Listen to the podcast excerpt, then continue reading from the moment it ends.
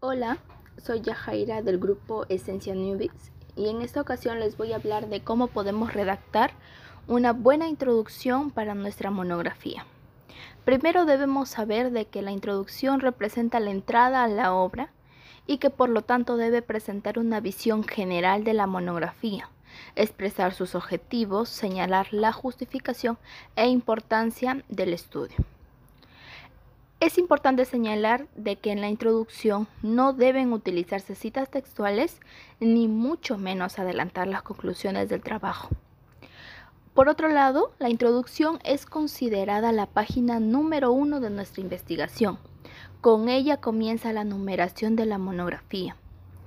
Y por último, puede ser importante volver a redactarla en última instancia a fin de integrar elementos establecidos en el tema ya que la introducción debe despejar una serie de interrogantes que solo pueden responderse una vez finalizado el trabajo. Bueno, espero les ayuden estos puntos para que ustedes también puedan redactar una buena introducción para su trabajo.